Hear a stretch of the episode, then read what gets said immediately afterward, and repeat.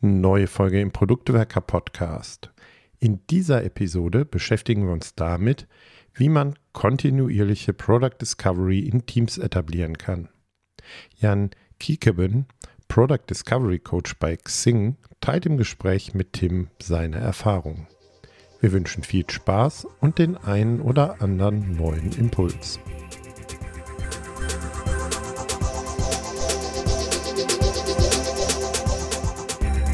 Heute soll es im Podcast mal wieder um Product Discovery gehen und insbesondere darüber, wie man kontinuierliche Product Discovery in Unternehmen einführt, einsetzt und zum Leben erweckt. Und dafür habe ich einen ganz tollen Gast heute an meiner Seite von Xing, dem allseits bekannten Netzwerk, den Product Discovery Coach Jan Kiekeben. Hallo, lieber Jan.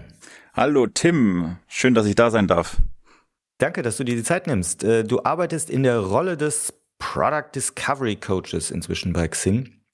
Und darüber möchte ich mit dir reden. Ähm, ich denke, dass es so viele Menschen in dieser Rolle noch gar nicht gibt und das wollen wir ein bisschen unterstützen und so ein bisschen deine Erfahrungen da heute auch mal äh, hier den Hörerinnen und Hörern näher bringen und vielleicht welche ja, Chancen das Ganze bietet, welche Stolpersteine es gibt etc.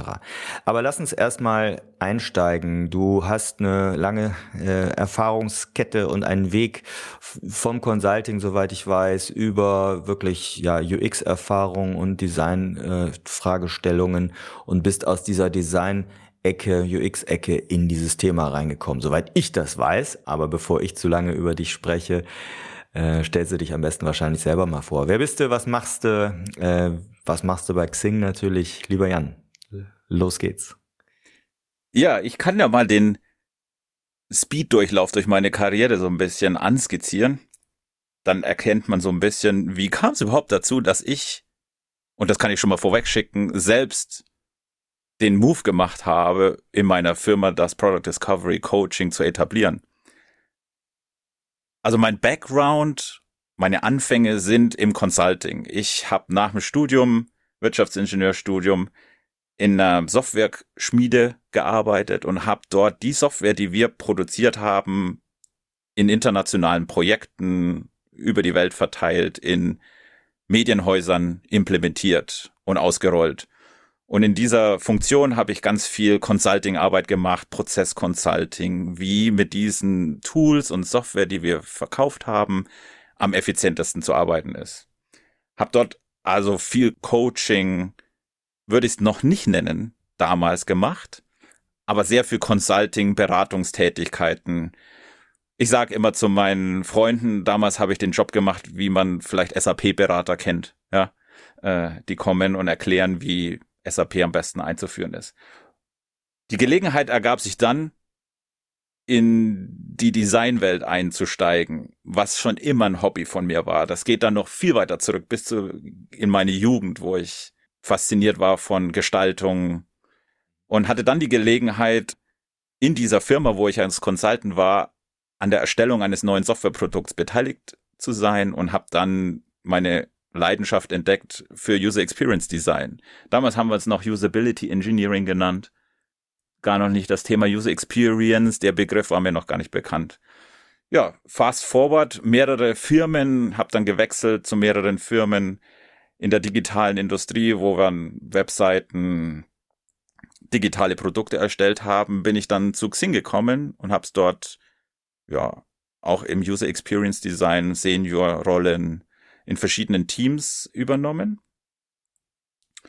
Und mit den vielen Jahren Erfahrung, die ich gemacht habe in unterschiedlichsten Umgebungen, unterschiedlichste Teams und bei Xing auch schon sehr gute Erfahrungen mit Product Discovery gemacht habe, meine Erfolge hatte, gab sich dann über verschiedene Stufen die Gelegenheit, selbst neue Möglichkeiten, neue Chancen zu entdecken neue Rollen anzunehmen.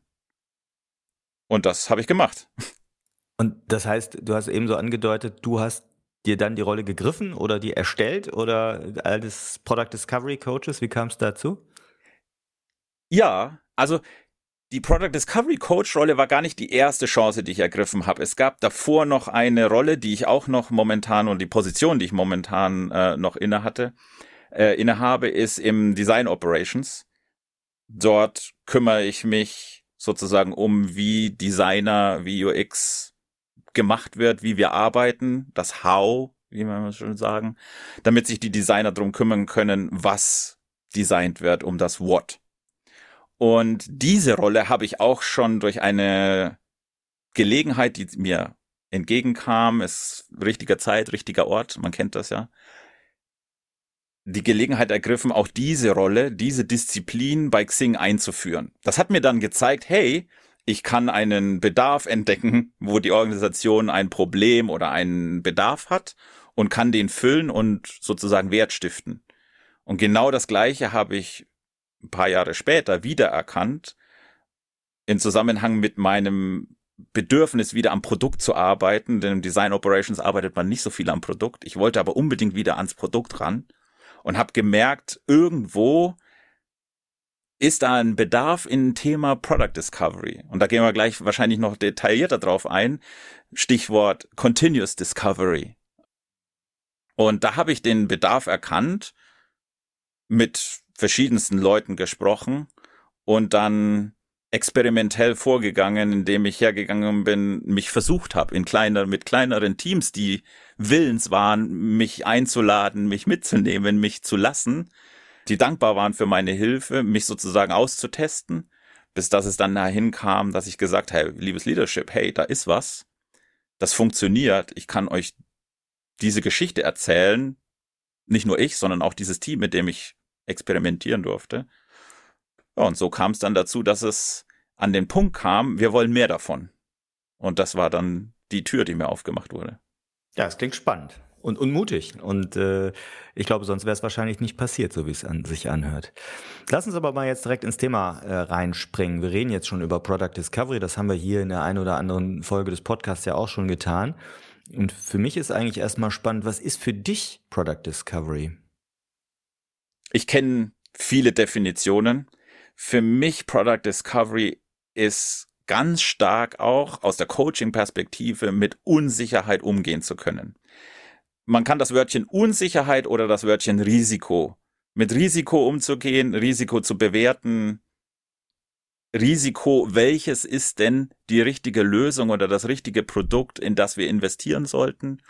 Unsicherheit, treffen wir die richtigen Entscheidungen? Das ist für mich eins der wichtigsten Aspekte, wenn man Product Discovery ernst nimmt, das zuzulassen, Unsicherheit zuzulassen, damit umgehen zu lernen. Das ist so ein bisschen der Schwerpunkt, auf dem ich mich auch fokussiere. Ich kenne natürlich auch ganz viele Definitionen, die in Büchern stehen. Ist für mich aber gar nicht so der Kernpunkt, wo ich mich drauf versteife, dass ich eine saubere Definition habe, sondern im Coaching als Product Discovery Coach geht es für mich wirklich darum, den Teams zu helfen, mit dieser Unsicherheit, mit Risiko umgehen zu lernen.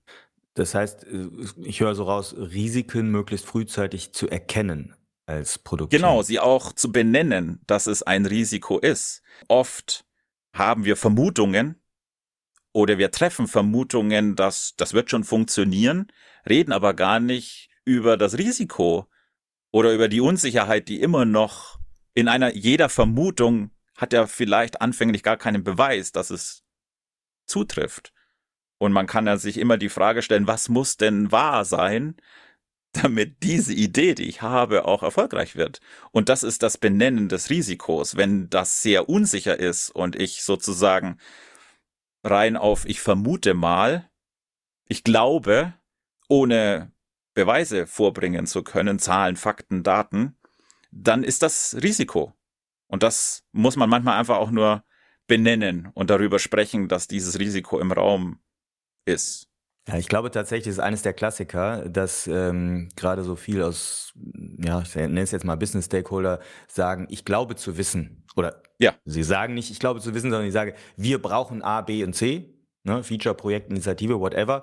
Aber eigentlich steckt dahinter, wir glauben zu wissen, Punkt, Punkt, Punkt, aber eigentlich wissen sie es nicht, wirklich.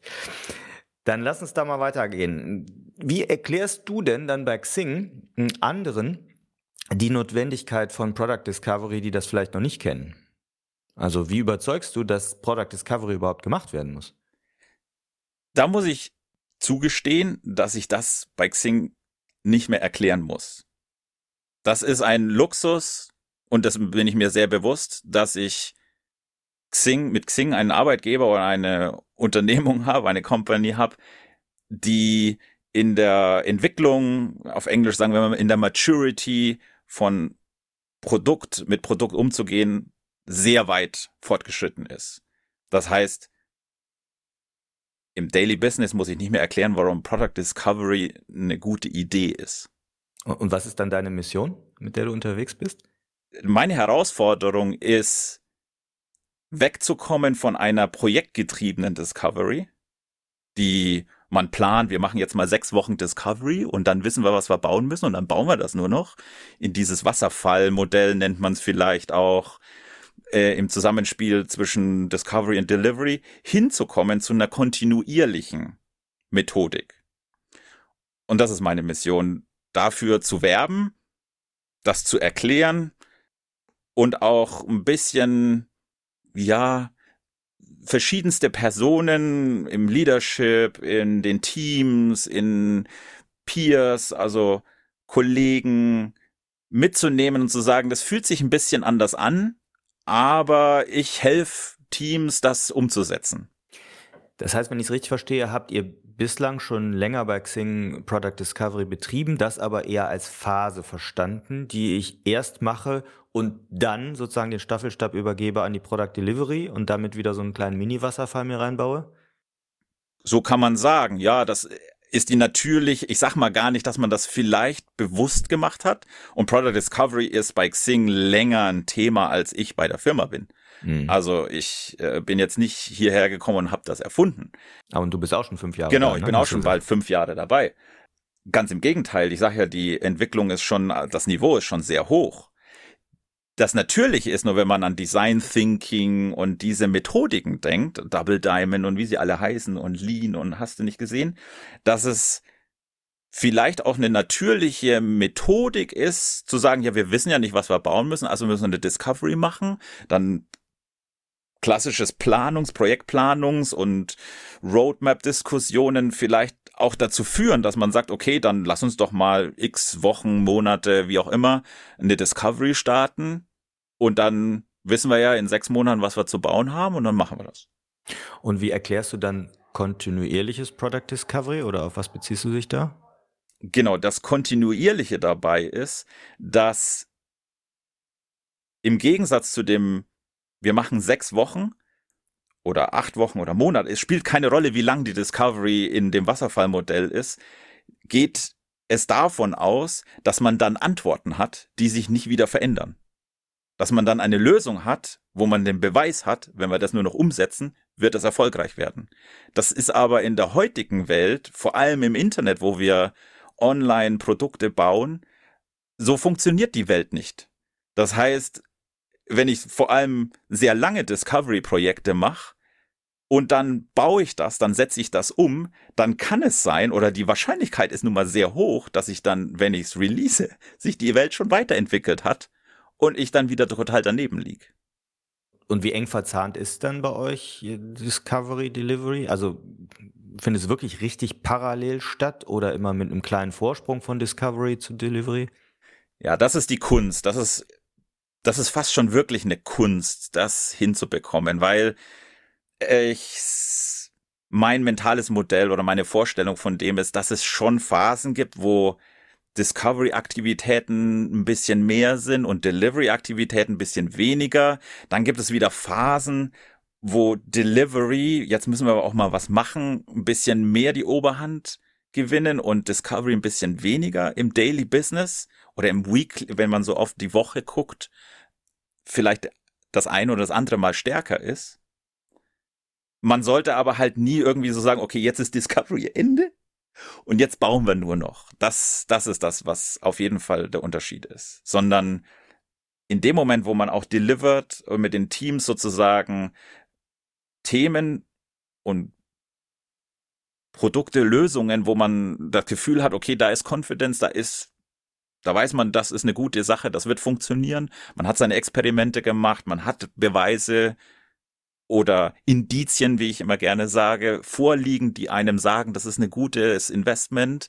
Dann geht man in die Delivery mit diesen Themen und dann findet das statt, kann aber trotzdem weiterhin Discovery machen, weil das nächste kommt ja, wenn das dann entwickelt ist, kommt wieder das nächste. Das heißt, man muss weiter dranbleiben.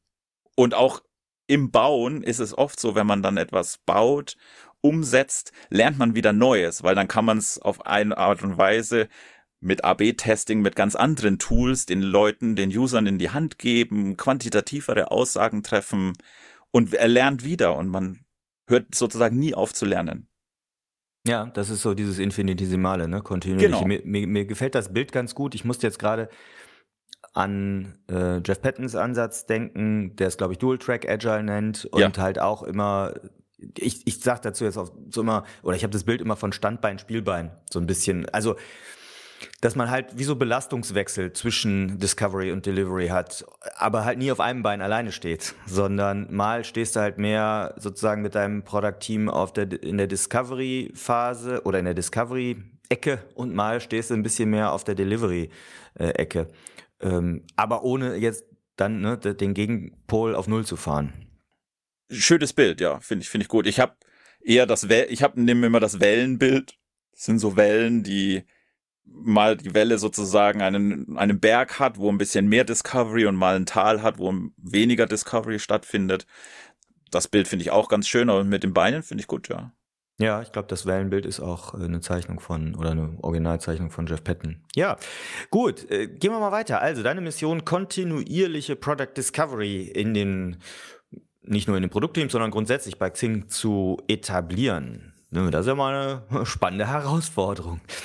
Jetzt bist du damit losgelaufen äh, und wie reagiert so das Leadership darauf? Also finden das gut, plötzlich keine klare Planungssicherheit mehr zu haben, nachdem man die Discovery-Phase abgeschlossen hat? Oder wie, wie reagieren sie darauf? Das finden die schon gut. Also ich möchte nicht behaupten, dass ich dagegen Wände laufe damit. Das Spannendere oder was ich gar nicht vorhersehen konnte, was aber so ein bisschen mein Surprise in meiner Rolle als Coach war, ist, wie fühlt sich das an für einen Direktor, wenn dieses kontinuierliche mit Ungewissheit umgehende Prozesse stattfinden in den Teams, weil es vermutlich auch, ich bin kein Senior CEO und, und Managing Partner, aber in denen ihrem Kopf, ich stelle mir das einfach menschlich vor, wenn ich mich empathisch in ihre Rolle versetze, in gewisser Weise Unsicherheit immer so ein Drang ist, ich muss diesen Teams Sicherheit geben. Und das gebe ich ihnen, indem ich ihnen Antworten gebe. Das stimmt aber nicht. Das ist ja dieses Empowerment, von dem zum Beispiel Marty Kagan immer spricht. Wie empower ich das Team? Und das ist bei uns eine konstante Diskussion, die wir immer haben. Über solche Themen spreche ich zum Beispiel auch mit Leadership-Leuten. Wie empower ich denn nun das Team? Und das ist auf jeden Fall eine spannende Geschichte, wo ich auch schon sehr, sehr gute Gespräche hatte mit äh, Direktoren von uns und wir Meinungen ausgetauscht haben im Sinne von, ich kann mit den Direktoren darüber sprechen, wie sie das Team vielleicht auch aufstellen, was sie in das Team geben und ich dann sagen kann, und wenn ich dann mit dem Team arbeite, werde ich diese Punkte aufnehmen und das werden wir draus machen. Und es wird sich eventuell für dich so anfühlen. Und da sprechen wir dann eben auch im Nachhinein. Das kommt dann jetzt noch in Zukunft, dass ich immer wieder mit den Liedern auch, wie fühlt sich das für dich an, wenn wir im Team, wenn ich mit dem Team das tue. Mhm. Das ist eine spannende, das hätte ich nicht erwartet, dass das ein Teil meiner Rolle sein wird und dass das so die Themen sind, mit denen ich mich beschäftige, wie ich die, die Aufgabe angenommen habe. Ja, interessant. Also du hast gerade Marty Kagan das Buch Empowered angesprochen da dieses Modell der sogenannten Empowered Product Teams. Mhm. Davon bin ich momentan gerade ziemlich aufgeladen und angefixt, weil ich äh, die Chance hatte, letzte Woche drei Tage äh, von Marty Kagan zusammen mit anderen 50 Product Coaches hier in Europa genau das so äh, eingeimpft bekommen zu haben oder ne, gecoacht worden zu sein von ihm und den Partnern. Super spannend und das ist im Endeffekt äh, ja für viele Companies, glaube ich, jetzt der Punkt, dahin zu streben, ne? Empowered Product Teams zu etablieren, als den, als einen super wichtigen Hebel, ähm, ja, um zu erfolgreichen produktgetriebenen äh, oder Product-led Companies zu werden. Gehen wir mal aber ein bisschen in deine ja, Coaching-Rolle rein. Das interessiert mich. Wir kamen jetzt gerade schon auf die Product-Teams. Wie sieht denn das konkret aus, wenn du Product-Teams coacht oder begleitest? Nimm uns da mal so ein bisschen mit. Der Alltag sieht für mich so aus, dass ich regelmäßige oder herausgefunden habe, was funktioniert mit meinen Teams, ist, dass ich regelmäßige Check-ins habe mit dem sogenannten Product Trio. Oder ich versuche, das Product Trio zusammenzubekommen. Das Product Trio, kann man kurz erklären, ist, äh, wer es nicht kennt, besteht aus dem Produktmanager, dem UX-Designer und einem Engineer, Lead Engineer.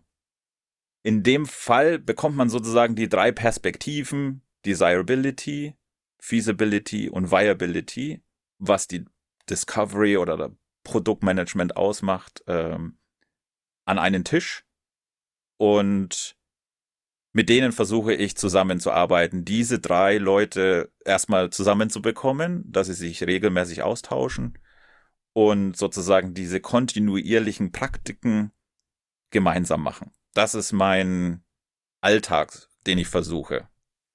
Das heißt, kurze Rückfrage, du coachst eher nicht das gesamte Product Team, sondern eher das Product Trio, so wie du es gerade erklärt hast, nach der quasi, hört sich jetzt für mich so an, nach dieser Definition von Theresa Torres aus dem Buch Continuous Discovery Habits. Ist, ist das dein, dein Coaching-Fokus? Ja. Äh, das ist mein Ansatz, Gar nicht das ganze Team. Ja. Okay. Arbeitest du denn dann auch mit dem ganzen Team in ja, anderen das, Phasen? Genau, es gibt dann auch Workshops, Design Sprints, bestimmte Methodiken, die umgesetzt werden, wo man das ganze Team dazu holt. Und dann arbeite ich auch mit dem ganzen Team, wenn ich dann solche Workshops zum Beispiel leite oder moderiere, facilitiere, dann findet das statt. Das Coaching im Sinne von Guidance geben, Richtung geben, im Sinne von merken, wo steht das Team, was beschäftigt sie, das mache ich wirklich vorwiegend mit dem Trio oder versuche ich das Trio zu etablieren, das zu machen.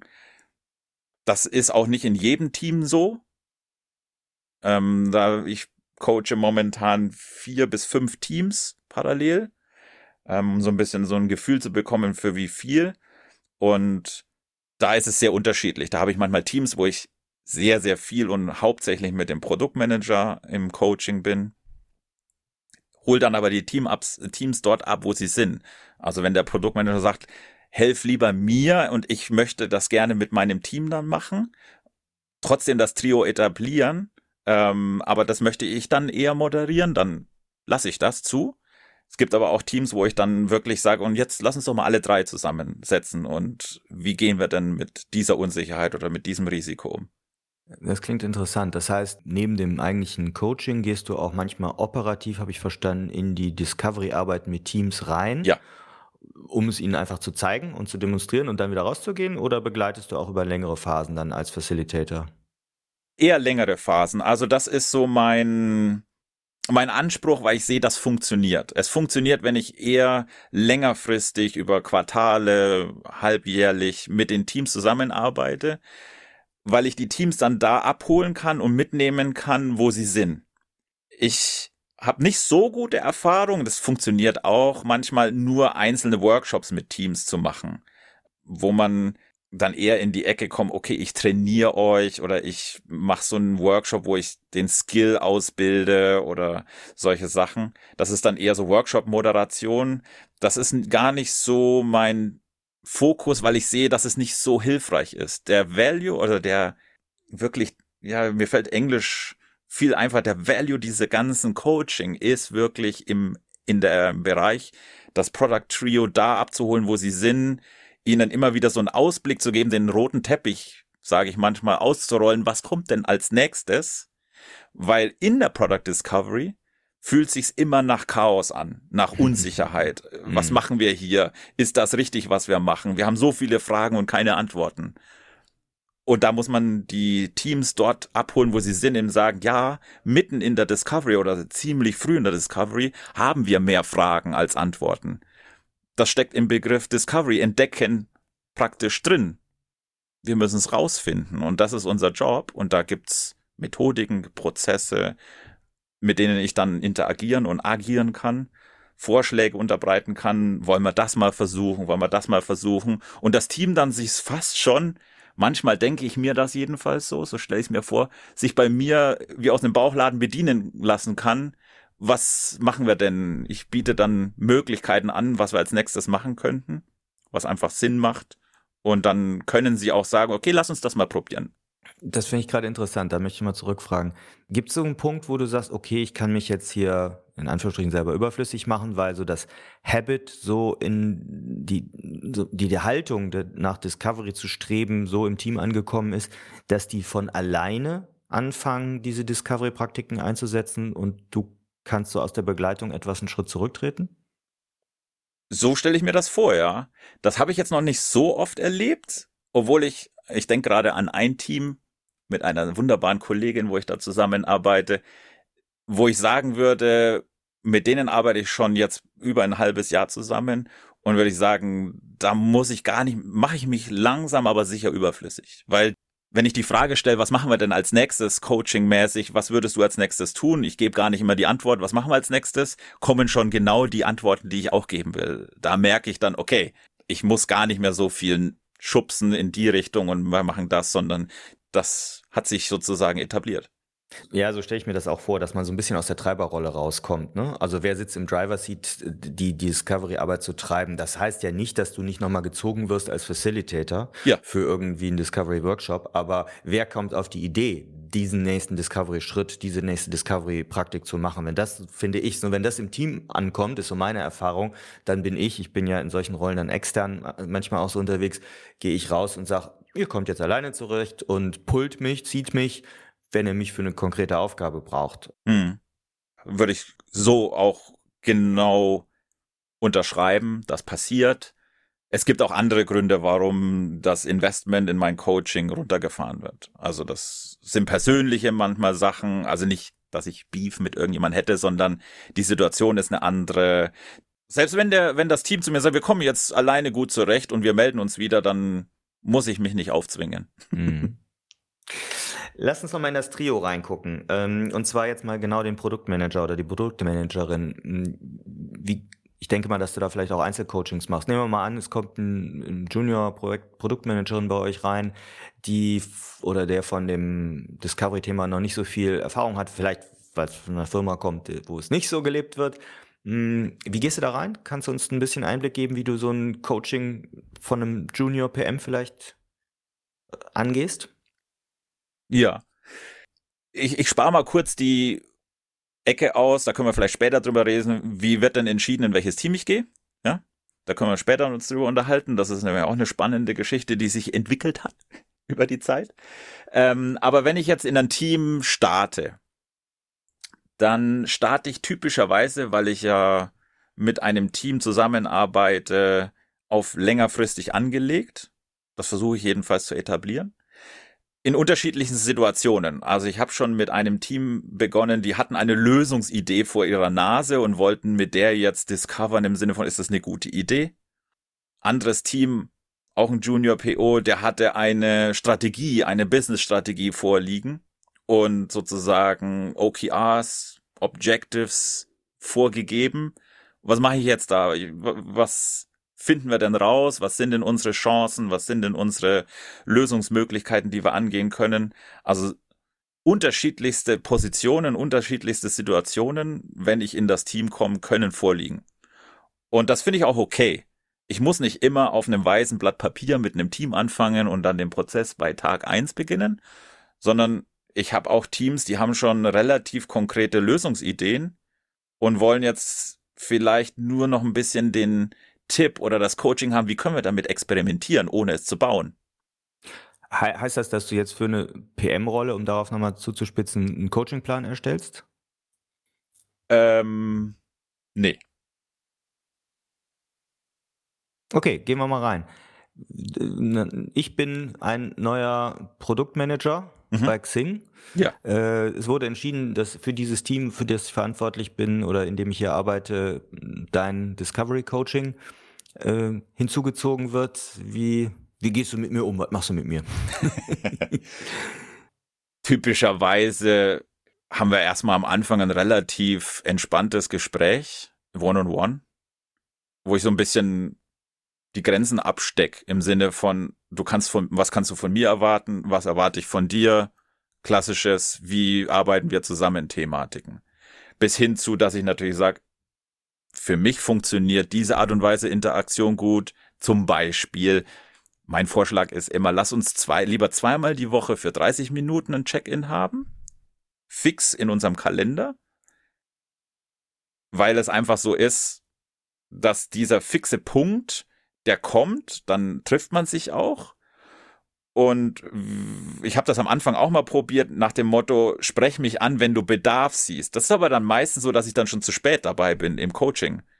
Dass ich sozusagen, wenn, oder das Coaching ist am effektivsten, wenn ich bei dem Chaos in seinem Kopf oder von den Leuten, mit denen ich bin, das miterlebe, wenn sie sich die Gedanken machen wenn man dieses Freiwillige macht, nach dem Motto, wenn du glaubst, ein Coaching zu brauchen, kommst du zu mir, ist meistens, dass es dann entweder, wenn sie sich festgerannt haben, auf mich zukommen, sozusagen, der, es ist schon zu spät oder, na, nicht zu spät, aber es ist dann schon so eine verzwickte Situation und dann werde ich sozusagen als lösen mir den Knoten herangezogen. Das ist dann eine undankbare Situation im Coaching. Es ist wesentlich angenehmer, zu herzugehen und zu sagen, okay, bevor der Knoten überhaupt entsteht, das Coaching vorher schon zu machen ähm, und da einzusetzen, anzusetzen.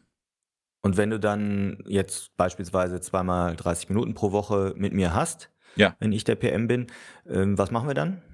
Wie sieht das aus? Wie sieht das aus? Typischerweise, und ich bin ein bisschen ein Fan von ähm, einem Buch, äh, das heißt äh, The Coaching Habit von, wie heißt der, Bungai? Ähm, der hat diese sieben Fragen des Coachings. Und das Buch finde ich großartig. Und ich finde vor allem die Anfang, den Einstieg in sein Coaching großartig und den mache ich auch. Also der funktioniert so, dass ich am Anfang immer erstmal, gut, Meeting startet, äh, wir setzen uns zusammen, entweder in einem Raum oder auf, auf unserer wunderschönen Dachterrasse hier bei, äh, bei Xing oder im Zoom-Call, ein bisschen Smalltalk, lockert die Stimmung, aber das ist schon so ein bisschen meine erste Frage oft ist, was beschäftigt dich gerade? Was, wo steht dir der Kopf? Dass ich so ein bisschen das Gefühl habe, was beschäftigt das den, die Person, die mir gegenüber ist oder die beiden Leute, die gegenüber sind und mein Twist der Frage, das habe ich aus dem Buch, ist wirklich, du persönlich, was geht dir durch den Kopf? Und gar nicht in diese Ecke zu kommen, gib mir mal den Status Report. Wo stehst du mit deiner Discovery? Das interessiert mich im ersten Moment gar nicht so sehr, sondern eher, wir, meine Aufgabe als Coach ist es ja, mit dieser Unsicherheit umzugehen. Und deswegen frage ich so am Anfang, ist der jetzt gerade total verwirrt und Chaos im Kopf? Dann geht unser Gespräch eher in, lass, kann ich dir helfen, das Chaos zu entwirren? Oder ist es alles klar und wir müssen einfach nur weiterkommen? Dann geht das Coaching eher in, okay, was sind denn die nächsten Steps und was kommt denn danach und danach? Solche Sachen. Prozessual, dieses Coaching dann eher.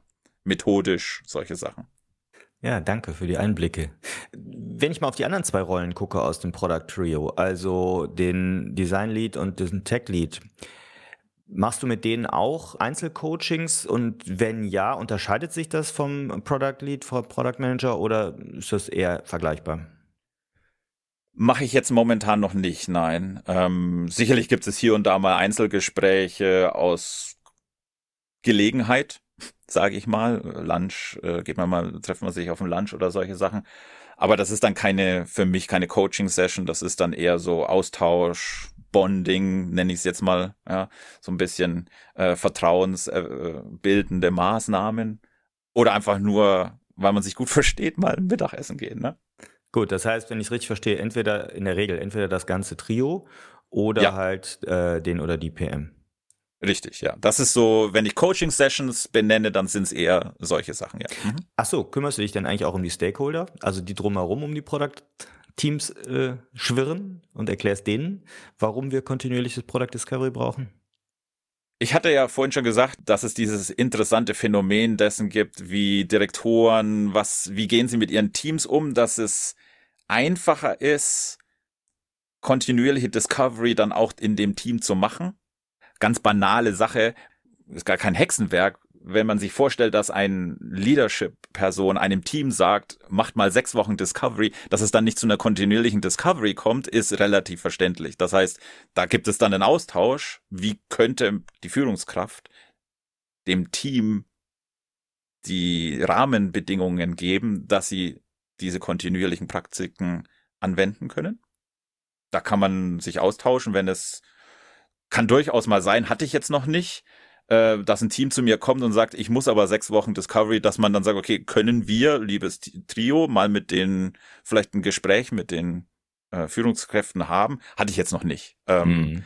Wie gesagt, Xing von der Produktorganisation ist schon sehr, das Niveau ist schon sehr hoch, würde ich mal behaupten. Und es muss nicht mehr erklärt werden, dass es eine gute Idee ist. Jetzt hast du eben angedeutet, dass die Frage, in welchem Team du denn unterstützt oder coachst, auch irgendwie bei euch in einer besonderen Art und Weise entschieden wird, das, da musst du mir nochmal einen Einblick gewähren. Wirst du gezogen oder wirst du irgendwo draufgesetzt? Hier, die brauchen mal den Jan. ähm, nee, zum Glück ist es das Zweitere, was du jetzt benannt hast, noch nicht. Äh, und da bin ich auch ganz dankbar. Bisher ist es so, und äh, zugegeben, ich mache das Coaching jetzt auch noch keine 20 Jahre und äh, bei Xing entwickelt bin ich immer noch dabei, das zu entwickeln und zu etablieren. Momentan ist es noch sehr viel Mundpropaganda, ehrlich gesagt. Das heißt, mit den einen Teams funktioniert gut, dann erzählt das Trio oder meistens der Produktmanager, hey, das war super und dann, die sprechen ja auch miteinander. Und dann kommt so, äh, Jan, hast du vielleicht auch noch Bock, uns zu helfen? Das war jetzt bis jetzt für den, für die vier Teams, ich hatte meistens so der Prozess. Mundpropaganda über gutes Weitererzählen. Dennoch ein Thema, was ich nach einiger Zeit erkannt habe, ist es, okay, es muss darüber gesprochen werden, an wen reporte ich, an wen berichte ich über meine Aktivitäten.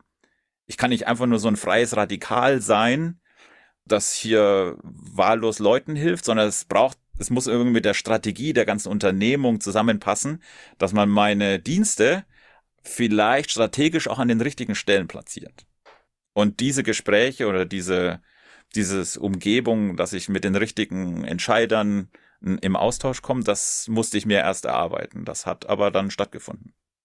Das ist so ein bisschen, wenn du mir die Frage stellst, wie kriege ich denn jetzt Product Discovery Coaching bei mir in der Firma etabliert? Müssen irgendwann mal solche Gespräche stattfinden im Sinne von, wo setzen wir einen Coach am effektivsten ein?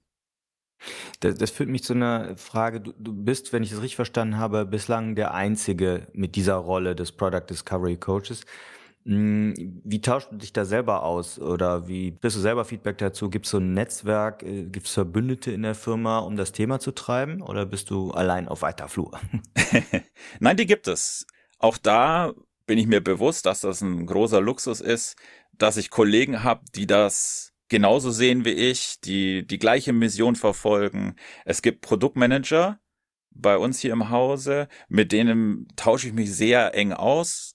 Monatlich treffe ich mich mit äh, einem netten Kollegen bei uns, der genau das Gleiche als Produktmanager in seinen Teams versucht. Das ist kein Team, das ich coache, aber er versucht genau das Gleiche umzusetzen in seine Rolle als Produktmanager. Und wir tauschen uns dann aus im Sinne von, wie läuft's denn bei dir? Hast du das Phänomen auch schon mal gehabt? Wie gehst du damit um? Klar kann man jetzt sagen, ich als Coach habe eine andere Rolle, wenn ich mit den Teams interagiere, als er als Produktmanager in dem Trio. Aber die Themen sind die gleichen und der Austausch ist durchaus wertvoll. Und auch mit Peers, mit, mit, mit Kollegen, mit denen ich mich immer wieder austausche, Führung anderen äh, Kollegen im Leadership-Team, tauschen wir uns aus, Learnings, was habe ich denn, was funktioniert denn, wie geht man daran, wie arbeitet man mit Teams, was erkenne ich im Coaching von mehreren Teams, was für Patterns, ne, schön, erkenne ich. und äh, kann ich dann sozusagen berichten, wenn wir diesen Pattern immer wieder sehen, kann man damit vielleicht so umgehen. Äh, organisierst du denn auch den Austausch zwischen den Teams über deren eigenen Discovery Learnings oder also methodischen Discovery Learnings? So als, weiß nicht, Community of Practice oder ähnliches? Nee, haben wir jetzt noch nicht. Das ist ein interessantes Themengebiet, wo man sich mal angucken könnte demnächst. Ja, das ist ein Thema. Nächste Schritte, was beschäftigt mich so? Da könnte man auf jeden Fall sowas etablieren. Gibt's noch nicht bei uns leider. Mhm. Ja, danke. Also bis hierhin schon mal danke. Sehr, sehr spannende Einblicke. Jan, zum Ende unserer Podcast-Folge ist üblicherweise so die Frage, was wäre denn jetzt so dein wichtigster Tipp oder ein zentraler Tipp, wenn jemand, der das hier gehört hat, sagt, ich möchte auch dafür sorgen, dass in meiner Firma kontinuierliche Product Discovery gemacht wird, äh, oder eine Organisation auch sagt, wir wollen das, gibt's da, vielleicht hast du es auch schon benannt, aber gibt's da irgendwas, wo du sagst, fangt mal damit an oder das ist ein gutes Experiment? ja, man kann, vielleicht kann man das sogar so betrachten, dass das selbst auch eine Discovery ist, äh, mhm. so eine Rolle zu etablieren. Ich sag immer, oder ich bin ein Typ, ich mag es sehr gern zu machen und ich sage immer, ich frage nicht um Erlaubnis, sondern ich mach. Und in den meisten Fällen ist das, was man macht, wenn man daran glaubt und den Wert sieht, ist es positiv. Und beim Machen kann man demonstrieren, dass es funktioniert, kann man in die Situation, und das ist die beste Situation, in der man sein kann, wenn man etwas Neues etabliert, dass man gezeigt hat, dass es schon mal funktioniert oder wo der Value ist, weil man es mal gemacht hat und dann sozusagen das Leadership oder das Management sagt, ich will mehr davon. Das ist hilfreich, das, ich will mehr davon. Das ist die viel bessere Position, in der man sein kann, als theoretisch zu erklären, was man denn gerne vorhat und um Erlaubnis bitten. Das ist so mein Tipp. Also, ich bin ein Typ, ich habe es einfach gemacht am Anfang mit ein paar Teams, die mir wohlgesonnen waren und konnte dann mit Erfolg oder mit positiven Erkenntnissen mir die Türen selber aufmachen, sozusagen. Ja, starke Story. Und äh, ich ergänze, du hast es am Rande ja schon mal gesagt, was ich sehr empfehle, ist immer wirklich das Buch von Theresa Torres. Da geht es um diese kontinuierliche Discovery und eben auch ihre entsprechende Masterclass, die sie da anbietet. Habe ich auch gemacht. Sehr gut. also kann ich, ich empfehlen, ist ein sehr empfehlenswertes Programm. Ein, eine bombastische Masterclass, kann ich sehr empfehlen. Und dann eben so die zweite Ecke hier, Marty Kagan hatten wir eben auch schon angesprochen, die Bücher Inspired und Empowered, die bilden, glaube ich, auch sehr viel Rahmen für das Thema Discovery überhaupt, äh, die Wertschätzung zu geben, die wir jetzt hier heute in dem Podcast auch besprochen haben. Ja, kann ich nur unterzeichnen, deine, deine Empfehlungen. Ja, Mensch, Jan, vielen Dank ähm, wir sind schon jetzt recht lange dabei, aber war ein also sehr anregendes und äh, spannendes Gespräch. Danke für deine Insights. Viel Erfolg euch weiterhin noch. Äh, dir ganz persönlich auch das Thema voranzubringen. Ich kriege das an immer mehr Stellen und unter, in Unternehmen mit, dass das intern auch so aufgesetzt wird und da immer mehr ähm, versucht wird, diese kontinuierlichen Discovery-Aktivitäten reinzuweben. Ähm, ich hoffe, dass, nein, ich bin mir sicher, dass wir ein paar spannende Impulse gesendet haben äh, und du vor allem durch deine Einblicke. Danke und alles Gute. Ich habe zu danken. Ich, es war eine große Freude, hat mir großen Spaß gemacht. Und äh, wenn ich diesen Plot hinten raus noch machen kann, auf Xing dürft ihr mich gerne anschreiben. Wunderbares Produkt, äh, Netzwerk mit mir. Ich bin immer froh für Leute, die Fragen haben oder die, äh, mit denen ich mich austauschen kann.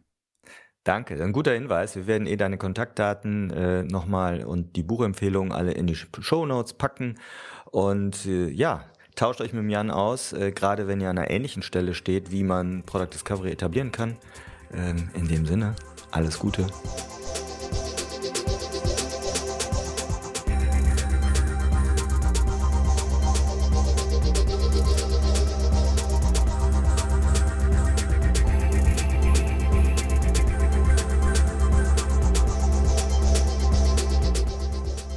Hoffen, dass euch diese Folge gefallen hat und dass ihr den ein oder anderen Impuls daraus mitnehmen konntet. Damit wir euch künftig direkt informieren und zu unseren Live-Events Einladungen schicken können, meldet euch doch auf unserer Website zu unserem E-Mail-Service an. Einfach auf produktwerker.de kurz im Formular Name und E-Mail-Adresse hinterlassen.